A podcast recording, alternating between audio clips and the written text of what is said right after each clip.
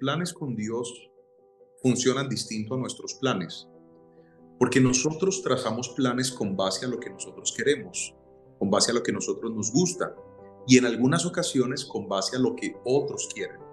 Es decir, hacemos planes porque alguien nos dice, te veo de esta manera, te voy a apoyar con esto, te voy a pagar este estudio, pero si estudias esta carrera y nos planificamos de acuerdo, vuelvo a insistir, o a lo que nosotros queremos, o en algunos casos con los planes de un tercero, papá, una mamá, yo qué sé.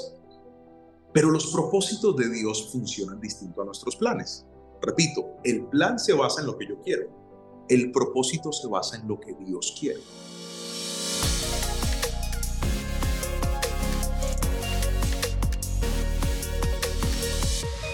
Hola people, bienvenidos nuevamente a Factor Esencial. Gracias a todas las personas que se conectan a través del podcast, a través de la serie en Facebook, a través de YouTube o a través del programa de ACTV que ya se transmite también en todo Colombia.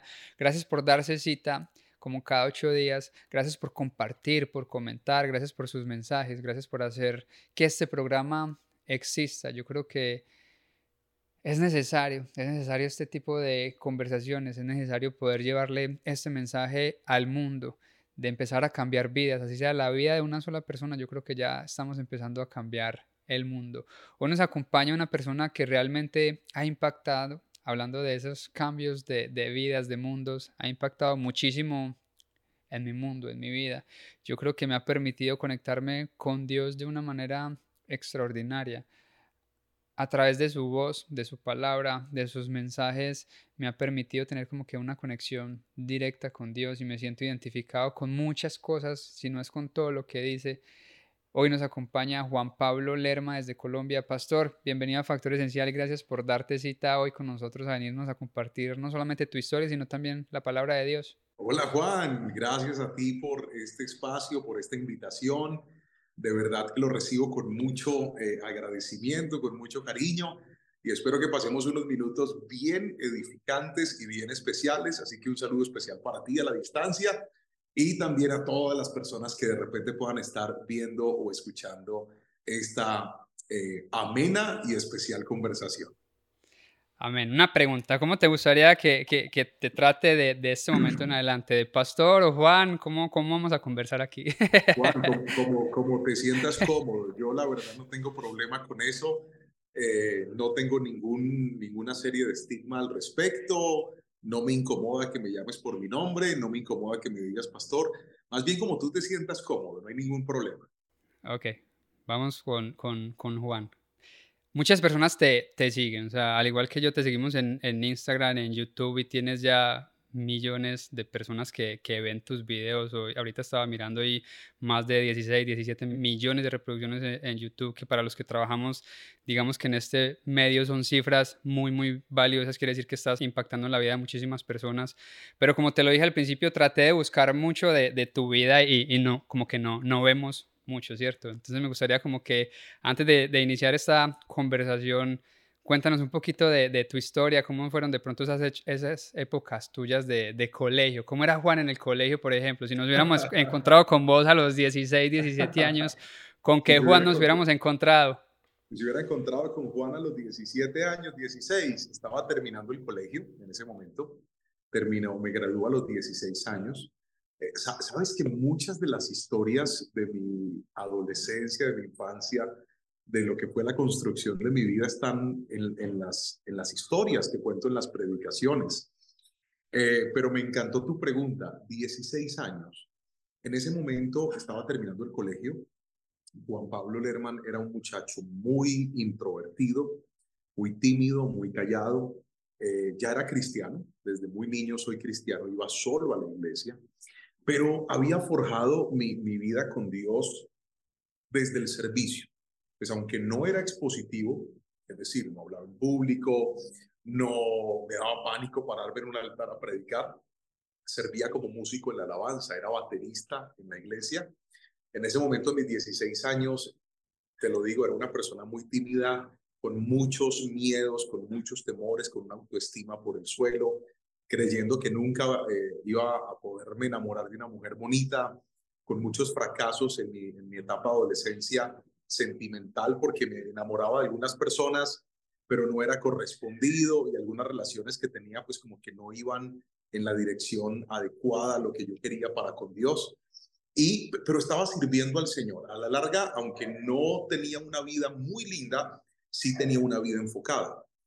Es decir, no era la vida que yo soñaba, pero sabía que estaba haciendo por lo menos algo que le iba a dar provecho y iba a dar sentido a, a mi historia. Entonces es como, como ese punto, ¿verdad? De que no sé qué tenga Dios conmigo en el futuro, pero por lo menos para lo que me necesita ahora puede contar conmigo. Ese era Juan a los 16 años. ¿Y cómo, cómo te acercaste a la iglesia? Porque me dice que, que, en la casa, digamos, que eras el único que estaba, digamos, que yendo a la iglesia cristiana. ¿Por qué llegaste a la iglesia y sobre todo a tan corta edad? Siento yo, sobre todo, que los jóvenes, por lo menos en esta época, siento que están un poquito alejados, pero vos a los 16 años estabas, digamos, que, que en ese camino. ¿Qué te llevó a la iglesia o quién te llevó a la iglesia o cómo, cuál fue ese llamado? El, cristianismo entró a mi familia por mi abuelo. Mi abuelo era cristiano, eh, pero él antes de ser cristiano fue un hombre muy, muy, eh, de una vida muy, muy distante de Dios. Borracho, mujeriego, infiel, maltratador de su esposa. Y al final de sus, de sus años decide entregarse a Cristo y cambia por completo. Pero fue un cambio tan radical que no le creyeron. todo el mundo dudaba, decían, eso debe ser una emoción, mínimo, él vuelve otra vez y, y regresa a sus, a sus antiguas andanzas. Pero mi abuelo se metió de lleno con Dios y una de las cosas que empezó a hacer él es, ya que no podía ganarse a sus hijos, porque los había herido mucho por su mal comportamiento, empezó a ganarse a sus nietos y entre ellos estaba yo. Entonces me enseñó a orar, me enseñó a leer la Biblia, me enseñó a estudiar la palabra y sembró en mí ese interés por la iglesia mi abuelo muere cuando yo estoy cerca de, llegar a los caminos del Señor. Ojo, por mi propia decisión. Una cosa es que tú vayas a la iglesia porque alguien te lleva, porque estás acompañando a tus papás, porque estás acompañando a tu novia, porque estás acompañando a tu esposa. Otra cosa es cuando tú tomas la decisión de ir por tus propios medios. Eso a mí me pasó a mis siete años y fue una cosa, una cosa súper cómica. Yo me había pegado un chicle, vendían aquí en Colombia unos chicles que traían un tatuaje. Sí, sí, claro. Los motitas. Que, tú tenías que echarle agua, dejarlo ahí, luego lo despegabas y quedabas tatuado. Sí. Pues yo me pegué el chicle, no tenía agua cerca, así que acudí a la boca, me la chupé, lo dejé ahí y me dejé mi tatuaje y llegué a la casa. Resulta que mi madre tenía a su mejor amiga y ella era muy cristiana, pero, pero no era un cristianismo normal, era era de esos cristianos legalistas que todo es pecado, todo es del diablo, te vas a condenar. Y cuando yo llegué a la casa, ella me ve ese tatuaje y me dice, la sangre de Cristo, Juan Pablo, si el Señor viene, te vas a condenar. Y me empezó, me metió un susto, brother, que me dijo, vamos a la iglesia para que te oren. Y me llevó a la iglesia. Entonces yo llegué a la iglesia, me dijo, ya llamé al equipo de intercesión. Intercesión son las hermanas que oran cuando van saliendo tres viejitas. Oíste, Juan, pero viejitas, viejitas. esas señoras tenían, yo creo que cada una por ahí de a cuatro órdenes de captura distinta en cinco cementerios. Viejitas. Y van llegando con unas Biblias enormes así. Una de ellas se chupa así los dientes y dice, vamos a ver qué tenemos aquí. La mi mamá le cuenta y le dice, no, este muchachito se pegó un tatuaje. Ahí verá que lo vamos a orar. Entonces van y buscan aceite, me, me, me, estiran la mano así, me echan aceite y empiezan a orar. Brother, ¿tú sabes qué es una oración de una intercesora? Mira, eso le dio media hora y no paraba, lloraba y me sobaba la mano. Claro, media hora sobándote la mano. Primero borró el tatuaje. Segundo, la mano me quedó roja. Tercero era con aceite. O sea, tú echabas un huevo y lo fritabas. Ella termina de orar y entre todas las cosas que la señora ora, la hermana ora, empieza a declarar sobre mi palabra y dice, tú le vas a servir al Señor, tú vas a ser un profeta de Dios a las naciones. Digo muchas cosas que yo en mi infancia no entendía, ¿ves? Porque además eh, es bien particular cuando Dios te dice cosas al corazón, porque a veces Dios te marca un destino que no coincide con tu presente. Yo en ese momento vivía en una familia con muchas necesidades económicas, con muchos faltantes. Esa era mi familia. un hogar de cinco personas, mi papá, mi mamá, mis dos hermanos y yo, pero con muchas necesidades. Mi papá era el único que trabajaba en la casa como maestro de construcción, mi mamá era ama de casa y pues cuando mi papá tenía trabajo había comida en la casa. Si mi papá no tenía trabajo, pues pasábamos muchas necesidades. Cuando esta mujer empieza a declarar eso, que yo iba a ir a las naciones, que yo iba a ir, pues era un niño de siete años. Yo a duras penas me acuerdo algunas palabras, pero te voy a decir algo, Juan. Ese día yo dije, no quiero pasar un día de mi vida fuera de la presencia de Dios. Yo quiero estar en la iglesia. Y se despertó en mí un, un amor por ese lugar. Yo salía de la escuela, siete años, imagínate, salía del colegio y me iba para la iglesia a ver qué hacía. A barrer, a limpiar los asientos, a lavar los baños, a ayudar, a evangelizar, a repartir tratados en la calle, a hacer actividades sociales, a todo lo que la iglesia dijera, ahí estaba yo. Lo curioso es que, claro, todas las ancianas, los ancianos, la gente de la iglesia, me quería mucho, porque yo no iba con mis papás, yo iba solo, era un niño solo dentro de la iglesia amando a Dios. Ya después había la escuelita dominical, que son las clases para los niños, ya que no sabes, a mí no me gustaba ir. Yo quería quedarme en la iglesia con todos los adultos escuchando las predicaciones del pastor. Y ahí empecé. Esa fue toda mi vida con Dios. Eh, escúchame lo que te voy a decir. No por emoción, sino por convicción. Se despertó en mí una convicción y yo dije, yo creo que yo nací para estar junto a Dios. Y ahí estuve. Hasta el día de hoy sigo en la misma. Ah, qué bonita historia. O sea, que donde, donde me vean esas viejitas aquí. No, donde lo vean esas viejitas, lo gritan, una baila. Cabe aclarar que no tengo nada contra eso, fue el pretexto por el cual eh, pero no, no, no, hay ningún problema. Juan, entonces, ¿en qué momento, eh, digamos ya si, no sé si sea la palabra, pero oyes ese, ese, ese llamado y, y, dices, ok, ya desde hoy voy a empezar a, a, predicar, pero ya, ya, ya al público, pues desde el pastorado? Ok, Las, los, los planes con Dios funcionan distinto a nuestros planes. Porque nosotros trazamos planes con base a lo que nosotros queremos, con base a lo que nosotros nos gusta y en algunas ocasiones con base a lo que otros quieren. Es decir, hacemos planes porque alguien nos dice, te veo de esta manera, te voy a apoyar con esto, te voy a pagar este estudio, pero si estudias esta carrera y nos planificamos de acuerdo, vuelvo a insistir, o a lo que nosotros queremos o en algunos casos con los planes de un tercero, papá, una mamá, yo qué sé. Pero los propósitos de Dios funcionan distinto a nuestros planes. Repito, el plan se basa en lo que yo quiero. El propósito se basa en lo que Dios quiere. Y generalmente las conexiones hacia los propósitos de Dios no son impulsadas por lo que tú quieres hacer. Déjame darte un ejemplo bíblico y después te doy mi ejemplo. Cuando Dios llamó a Moisés, le dijo, te voy a usar para que vayas y libertes a mi pueblo. Era una tarea maravillosa, pero Moisés tenía miedo y Moisés le dijo, no, yo no soy la persona, no me mandes a mí, no puedo hacerlo y empezó a llenarse de pretextos. Sin embargo, Dios terminó haciéndolo. Otro caso bíblico, Gedeón. Cuando Dios escoge a Gedeón, le dice, tú eres un guerrero valiente y te he escogido para que vayas y libertes a mi pueblo. Y Gedeón dice, yo, yo soy el más insignificante de mi familia y mi tribu es la más pequeña de todas. Es decir, cuando Dios escoge a una persona, es muy común que esa persona no crea ni siquiera en sí mismo. Digan, el propósito es demasiado grande. ¿Qué va a hacer Dios eso? ¿Qué va a hacer Dios conmigo semejante tarea? Entonces, yo no recibí una revelación donde Dios me dijo, te he escogido para que seas un pastor que prediques en los países y en las ciudades y vayas por el mundo. Entonces yo me caí, me paré emocionado y arranqué a hacerlo. No, todo empezó con miedo, no quiero, no soy capaz, eso no es para mí, sin embargo, estoy dispuesto a hacerlo.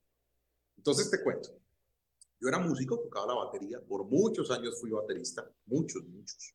De hecho, es mi instrumento principal. Me encanta tocar la batería. Y eh, llegó un tiempo donde mi pastor tenía que irse a los Estados Unidos a, una gira. Eh, él también es un gran predicador De hecho, él me enseñó a mí y sus grandes amigos que me conocen me dicen, hijo de tigre sale pintado. es un gran expositor de la palabra. Y entonces él tenía que irse y me dijo, hijo, voy a estar por fuera, pero necesito que te encargues del grupo de alabanza. Yo le dije, pastor, pero yo no sé dirigir, yo no sé cantar, yo, yo sé tocar el piano, pero... Entonces yo no quería, sin embargo me dispuse, ojo con esta palabra, no quería, pero me dispuse, es decir, voy a intentarlo y arranqué. Al principio se me burlaban, se me reían, había gente que se paraba y se iba de la iglesia, fue horrible. Es muy normal que si tú detectas un propósito de Dios sobre tu vida y empiezas a obedecerlo, al principio te menosprecien, se te burlen, digan que está haciendo programas, quién lo va a ver, a dónde va a llegar. Seguramente tú has visto esa historia con este programa en repetidas ocasiones. Me imagino que cuando empezaron había gente que no creía y hoy por hoy ver todo lo que han alcanzado y lo que Dios les va a dar, pues es, es, es maravilloso. Pero así es al principio hay gente que se burla, que te menosprecia. Sin embargo, decidí hacerlo y finalmente me transformé en un director de alabanza Luego grabé un disco, soy cantante también, tengo una producción que saqué, con esa producción viajé, estuve en Estados Unidos, fui a Cuba, fui a Perú, estuve por varias ciudades del país. Bueno, eh, ya después mi pastor me dice, hijo, necesito que vayas a pastorear una de nuestras sedes en un barrio de mi ciudad, que es un barrio más bien un poquito eh, peligroso. Y yo no quería ir no quería porque yo estaba en mi sueño de la música. Entonces yo dije, no, pero si me voy a pastorear, ¿cómo voy a viajar? Y, ahora yo tengo que ser el pastor de una iglesia, porque yo en mi iglesia predicaba solamente en los cultos de jóvenes y a veces, a veces, en otros cultos especiales, pero la predicación no era mi pasión. Mi pasión era cantar. Esa era mi pasión. Cuando me dicen que voy a ir a pastorear esa iglesia y yo no quería y no quería, finalmente oré puse eso delante de Dios y le dije, Señor, sabes que yo no voy a hacer lo que yo quiero, voy a hacer lo que tú quieres. ¿Me voy o no me voy? Y te digo, yo quería que Dios me dijera, no vayas, pero todo me empujó a ir. Y terminé ya. Una iglesia muy pequeña, eh, una iglesia que estaba en una, en una situación bien difícil, y ahí empecé a predicar, ya que no sabes, Juan. En esa disposición, ojo, no ganas, en esa disposición, es decir, voy a hacerlo, aunque no quiero, se despertó en mí una pasión por la predicación que hasta el día de hoy está encendida en mi alma. Claro, yo tenía que predicar los miércoles, tenía que predicar los ayunos, tenía que predicar los domingos, en dos celebras. Me apasioné por la predicación. Y después de eso, eh, en el año 2019, pues fue el año, un año de mucha bendición para mi vida porque empecé a tener agenda para salir a ministrar y me decían, es que tú vales doble, porque yo te traigo y tú cantas y además predicas. Entonces, viajar a muchos lugares a cantar y a predicar. Entonces predicaba en eventos, hacía conciertos, bueno, fue un tiempo muy bonito. Año 2020, escúchame, año 2020, la agenda soñada, con banda a bordo, con mis músicos, eventos, iglesia, todo lo que quieras. Marzo, ¡pum! Pandemia, nos encerraron y el sueño quedó sepultado como el de muchos en la pandemia. Y en ese momento Dios pone en mi corazón un sentir y es, quiero que le prediques a la gente inconversa. ¿Cómo? ¿Cómo lo va a predicar a los inconversos? Quiero que le prediques a, a las personas que no me conocen a través de las redes. Y empezó ese sentir. Y ahí fue donde tomé un celular, un computador, una guitarra y empecé a hacer transmisiones en vivo cada semana por mis redes sociales. Luego empecé a hacer cortecitos de las predicaciones, pequeños cortes, y los empecé a subir. Al principio la única persona que le daba me gusta y que me comentaba era mi mamá y mi esposa, nadie más. Pero yo estaba seguro que estaba obedeciendo a Dios. Todo lo que has visto hasta el día de hoy no ha sido más que un milagro que Dios trajo por un ejercicio de disposición. Así que encontré mi propósito de esa manera, no teniendo muchas ganas al principio de hacer algo, pero encontrando disposición para obedecer a Dios. Amén, qué bonita historia, Juan. Ahorita mencionabas mucho la palabra propósito, ¿cierto?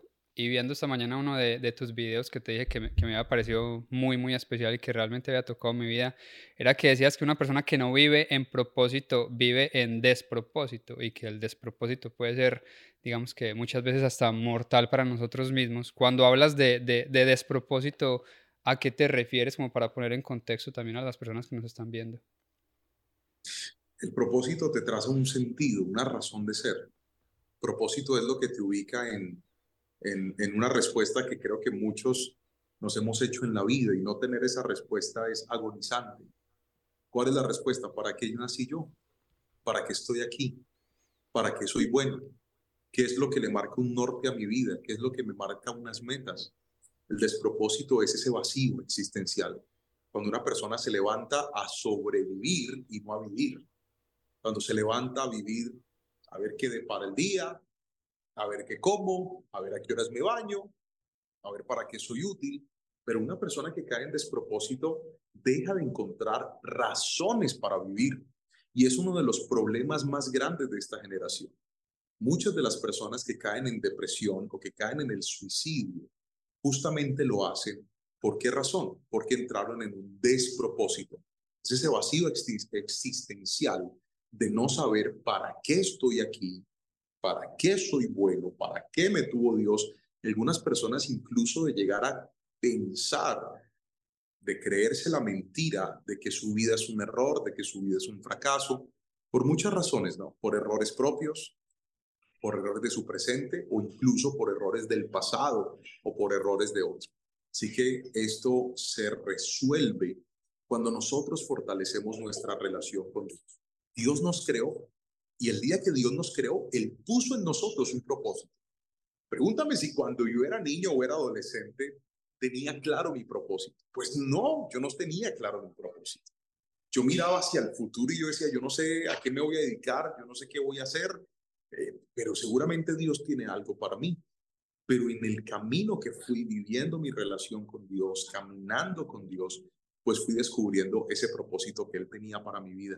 Cuando una persona descubre su propósito, sale del despropósito y empieza a trabajar por lo que en realidad Dios lo llamó a hacer. Puede ser muchas cosas, una misión, una tarea, ayudar a las personas, servir a los demás, ayudar a otros a encontrar su propósito. Si tú me preguntas a mí, Juan, ¿cuál es el tuyo? Mi propósito es que la gente ayudar a la gente a estar más cerca de Dios. Ese es el propósito que Dios me dio en la vida y por eso vivo todos los días, tratando de ayudar a la gente a estar un poquito más, más cerca de Dios. No a los cristianos que ya, el que ya sabe, ya sabe. Mi tarea es ir donde aquellos que, que no conocen del Señor, que están distantes, y eso le ha dado mucho sentido a mi vida. Amén. Yo siempre digo que la pasión es para nosotros y el propósito siempre va a ser ponerlo al servicio de los demás.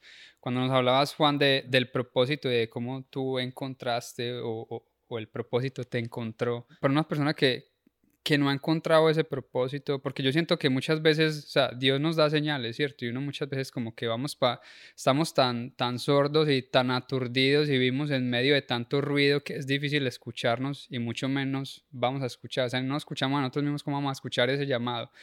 ¿Cuál sería ese, ese paso como para encontrar ese, ese propósito o ese llamado, o sea, ese, ese sentir, eso, esa llama que, que yo sé que está dentro de todos, pero como que no, no la despertamos. Yo, yo, yo quisiera darte tres consejos a ti y a todos los que nos están escuchando en este momentito respondiendo esta, esta pregunta que me haces, que seguramente es la pregunta que muchas personas podrían formularse. Y la respuesta es esta. Primero, servicio. Servir es poder tomar mi vida y ponerla en función de ayudar a alguien más o algo. Eh, un día el, el, apóstol Santiago escribió en, en una carta un texto muy interesante que es parte de la Biblia. Y dice, ustedes piden, pero no reciben porque piden mal. Piden para sus propios deleites, para sus propios placeres. Hay un problema enorme en las vidas que viven pensando solamente en sí mismas. Y, permíteme, Juan, decirte esto, no, no solamente estoy hablando de los cristianos, supongamos que tú no crees en Dios o que tú no, no, amas a Dios o que tú crees que Dios no existe o que crees en el universo o en las energías, llámale como quieras a tu fe. Pero si una persona es egoísta, va a dañar su hogar, va a dañar a sus hijos, y solamente piensa en sí misma, va a tener serios problemas para relacionarse con los demás, porque el egoísmo va en contra del amor. Lo contrario al amor no es el odio, lo contrario al amor es el egoísmo, porque el amor da, el odio, el, egoísmo retiene, el egoísmo piensa solamente en sí mismo. Entonces, el primer consejo es servicio. Encuentra algo en lo que pueda servir. La iglesia, una organización social, eh, ah, es que a mí me gustan las mascotas y ayudar a los animales. Bueno, vete a servir en eso. Eh, yo quiero servir a, los niños, a la población en situación de necesidad, de vulnerabilidad, lo que seas, encuentra algo en qué servir y sirve. Y no solamente afuera, porque a veces nosotros queremos ir a salvar el mundo, pero dentro de nuestra casa hay muchas cosas en las cuales podríamos ayudar, servir dentro de nuestra casa, servir a nuestra familia, servir a los demás. Ay, pastor, eso se oye muy bonito, pero hay gente que es muy mal agradecida. Sí, es normal, pero yo he aprendido algo todo lo bueno que yo haga por alguien, que ese alguien no me pague, me lo paga Dios. Además, el verdadero servicio no es el que se da esperando recibir algo a cambio. El verdadero servicio es el que se da y así no recibo nada a cambio, lo di. Porque mi esencia no es que me pagues, mi esencia es ayudarte, así no tengas cómo devolverme ese, ese favor que yo acabo de hacer por ti. Entonces, primero, sí, discúlpame que te interrumpa, pero creo que, que, complementa mucho lo que, estás, lo que estás diciendo. Es que muchas veces también las personas dan esperando recibir lo mismo, ¿cierto? Yo doy manzanas y espero que me den manzanas. Y la vida y Dios o el universo, como lo acabas de decir, como la gente quiera llamarlo, o sea, funciona diferente. Y tú dices, no, pero es que no me están pagando por, con manzanas. A lo mejor la vida te esté devolviendo peras o mangos o limones. Pero eso también es, es devolver, porque muchas veces yo creo que ese mismo egoísmo del que estamos hablando viene no saber reconocer cómo nos está devolviendo la vida hacia nosotros. Y ese no saber pedir de lo que decías ahorita es totalmente cierto. Jordan Peterson lo decía esta mañana que también lo estaba escuchando, que me gusta muchísimo. Es decir, que, que a lo mejor tú no obtienes lo que quieres, pero sí tienes lo que necesitas. Y si necesitas aprender en ese momento es porque lo que necesitabas, valga la redundancia, era aprender de esa situación por la que estabas pasando. Y muchas veces tampoco, como dijiste, no sabemos formular esas preguntas. Entonces, ese era como que mi aporte. Ahorita sí te dejo con, oh, continuar con esa tercera. Genial, no, no, no. Y de hecho es muy cierto cuando se trata de, de las experiencias de la vida. Mira, seguramente a todos nos ha pasado que alguna vez hicimos cosas muy bonitas por alguien, cosas muy buenas por ciertas personas y no recibimos una bendición. Pero yo tengo un lema y es este. Hay cosas en la vida que nos dan bendiciones y hay otras que nos darán lecciones. Y a veces las lecciones son mejores que las bendiciones, porque hay ciertas bendiciones que vienen y se van, pero una lección te quedará toda la vida.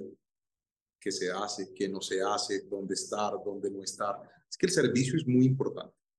El segundo consejo que les iba a dar es fortalezcan su vida espiritual ayuda mucho en, nuestra, en nuestra vida fortalecer nuestra espiritualidad. Eh, si nosotros descuidamos nuestra vida espiritual, estaremos descuidando un pilar de nuestra existencia. Nosotros somos cuerpo, somos alma, pero también somos seres espirituales. Y si tú no alimentas bien tu cuerpo, te vas a enfermar. Si tú no tienes un alma saludable, es decir, sabes perdonar, eres una persona alegre, no tienes resentimiento en tu corazón, no te tomas todo personal, aprendes a ser una persona ligera en la vida, a perdonar y a pedir perdón con facilidad, a expresar lo que sientes, tanto lo bueno como lo malo. O sea, si nosotros no tenemos un alma regulada a nivel emocional, podemos colapsar emocionalmente. Y a veces nosotros el espíritu lo descuidamos, ¿sabes? Creemos que la vida espiritual es algo que se toca a veces, o que no se cuida. No, muchachos, la vida espiritual hay que cuidarla. ¿Cómo se alimenta la vida espiritual? Buscando a Dios, adorando a Dios, viendo la palabra, sacando tiempo para ser edificados nosotros mismos o tal vez a través de la ayuda de, un tercero que sepa un poco más, más que nosotros. Eso nos puede ayudar muchísimo. Y lo tercero y último que les iba aconsejar para la pregunta que me diste. Entonces vamos a recapitular. Primero, servir. Segundo, alimentar nuestra, nuestra, eh, nuestra, nuestra relación con Dios.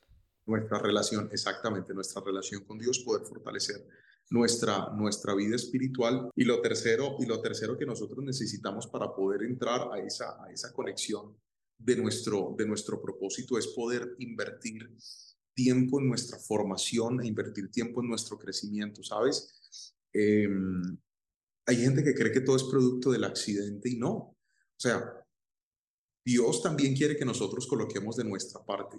Dios también espera que nosotros hagamos un poquito de lo que a nosotros nos corresponde. Por ejemplo, cuando yo empecé a trabajar en mi sueño, pues yo no me quedé simplemente con que, bueno, ya me dieron esta oportunidad de ahora ser el cantante, pues yo voy a hacer las cosas de cualquier manera.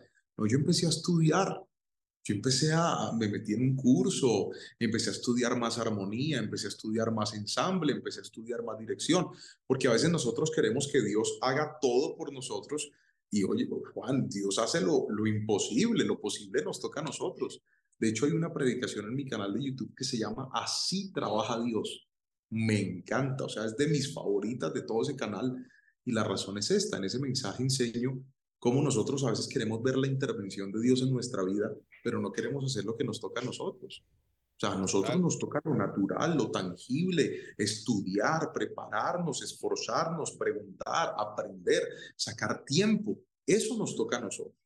Entonces, vuelvo a repetir, servicio alimentar nuestra vida espiritual y poder trabajar en lo que nosotros podemos y debemos hacer. O preparación. exactamente, poder prepararnos y poder siempre buscar hacer las cosas, lo que nos toca a nosotros, hacerlo siempre con excelencia. Hay una parte en la Biblia que me encanta que decía que el que hace lo que tiene que hacer es un siervo inútil. Digamos, desde mi interpretación es hacer siempre más de lo que nos están pidiendo. Para mí este, el que hace lo que tiene que hacer es un siervo inútil, el que hace solamente lo que le ordenan o lo que le fue.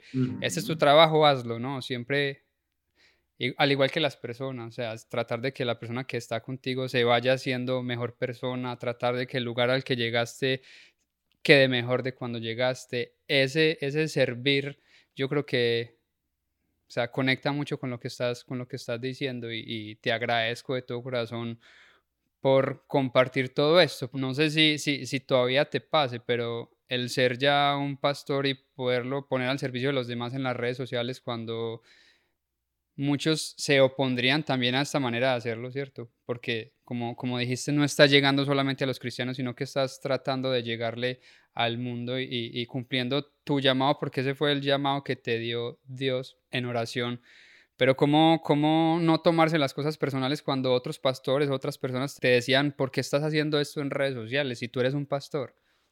Bueno, yo siento que el que no está listo para ser criticado, para ser señalado, para ser acusado y para ser eh, cuestionado, no está listo para, para llegar a grandes escenarios, al menos en las redes sociales. Las redes sociales son muy pasionales, Juan. El que te quiere, te quiere y el que te odia, te odia. Hay gente que no te conoce y habla como si te conociera. Y hay gente que no te conoce y te ama como si te conociera. Son, son polos bien opuestos. Ahora, he aprendido que a veces las almas más vacías son las bocas que más bulla hacen. Y tú ves que hay personas que andan llamando la atención en esas redes sociales hacen comentarios groseros, irrespetuosos, cargados de envidia, cargados de celos. Si tú no aprendes a mirar ese tipo de personas con ojos de compasión, te vas a volver un pastor peleón. Y a mí me parece que eso está muy lejos de una sana espiritualidad.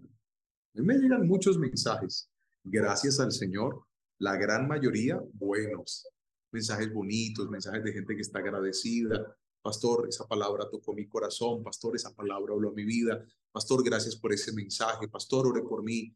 Pero claro, a veces han aparecido personas cuestionando, unos que se creen teólogos diciendo, ah, eso no está en la Biblia, ¿de dónde sacas eso? Mira, a mí me tiene sin cuidado.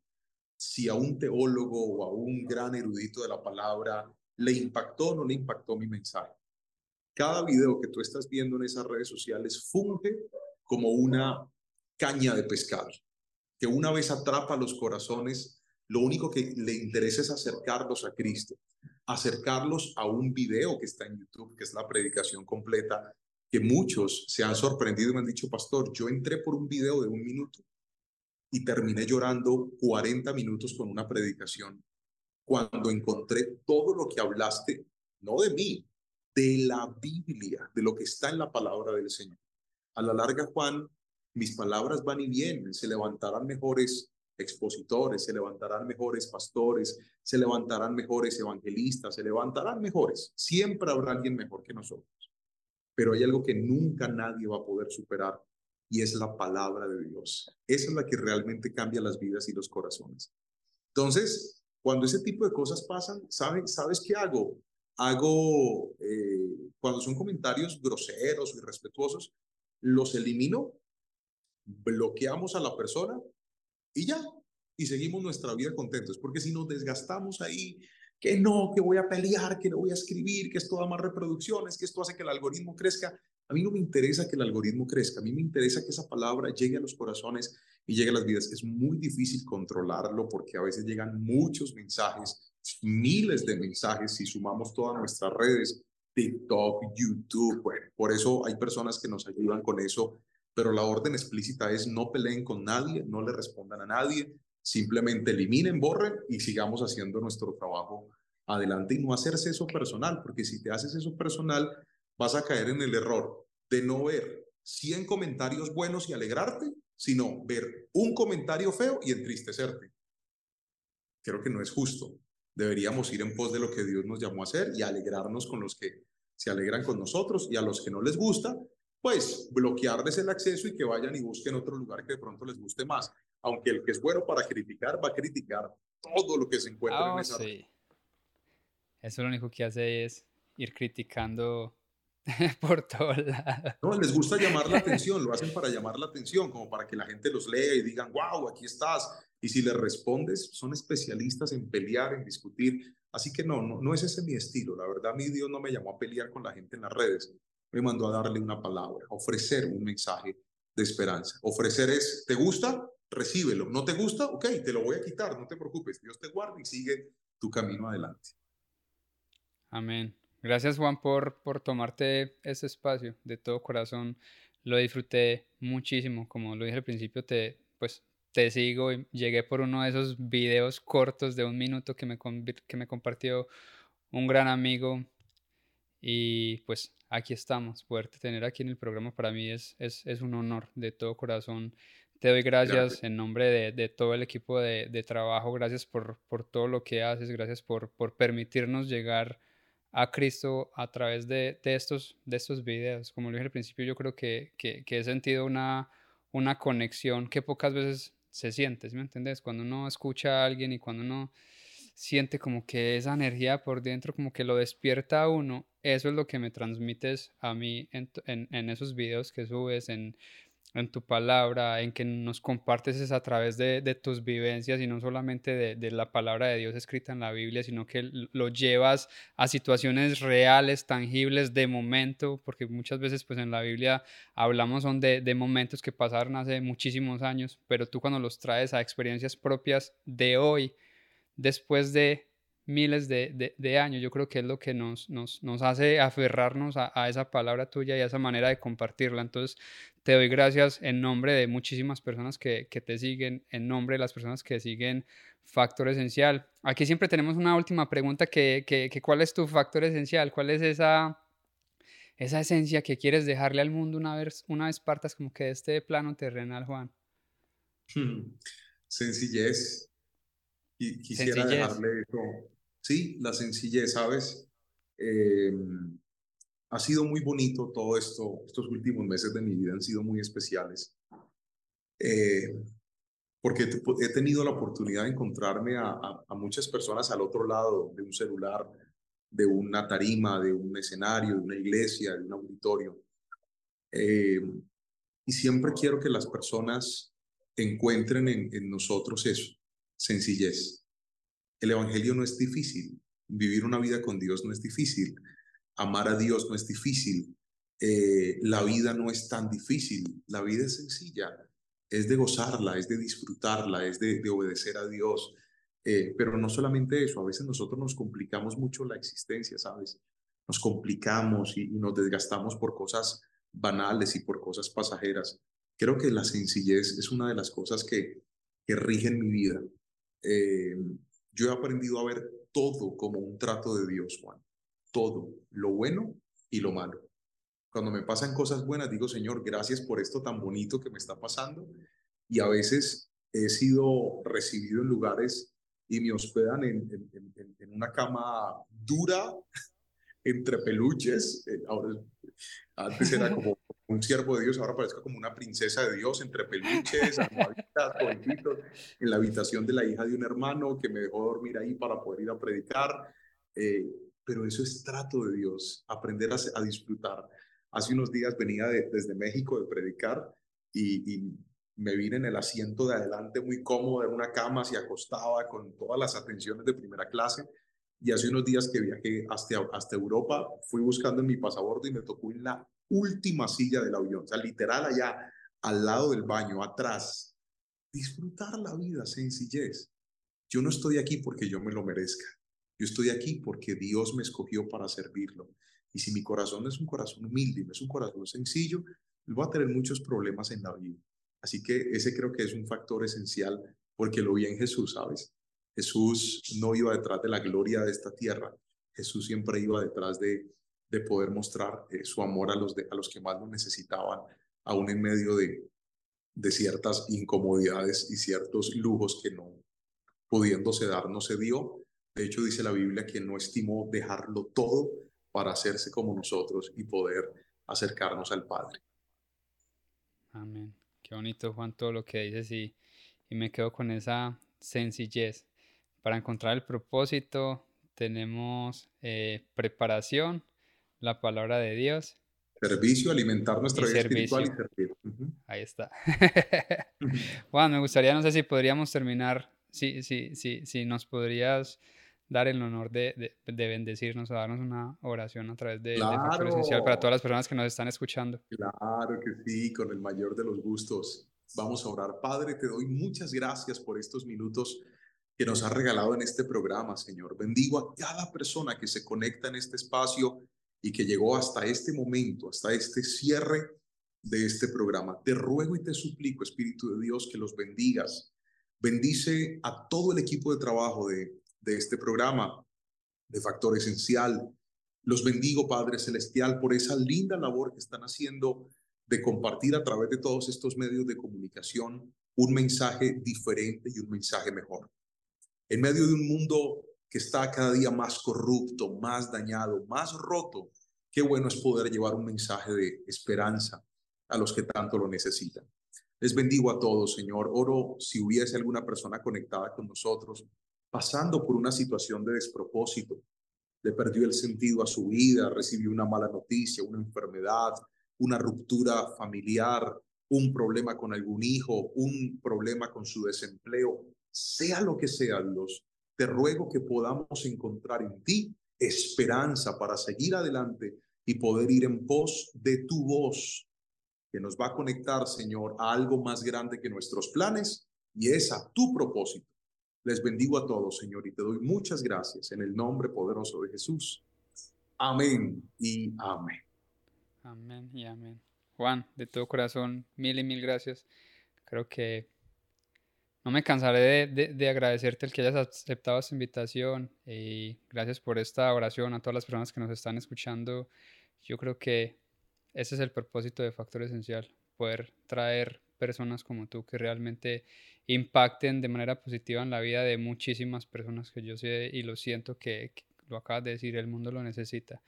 Y así como compartimos lo malo y todo lo que está pasando en el mundo, qué bueno también poder compartir estos mensajes y poder llegar a la gente con, con, con algo positivo, con un mensaje de transformación, porque ambos sabemos de que, de que es posible, de que cuando trabajamos, cuando nos entregamos, cuando servimos, cuando nos preparamos, podemos alcanzar ese propósito y podemos llegar a muchísimas personas.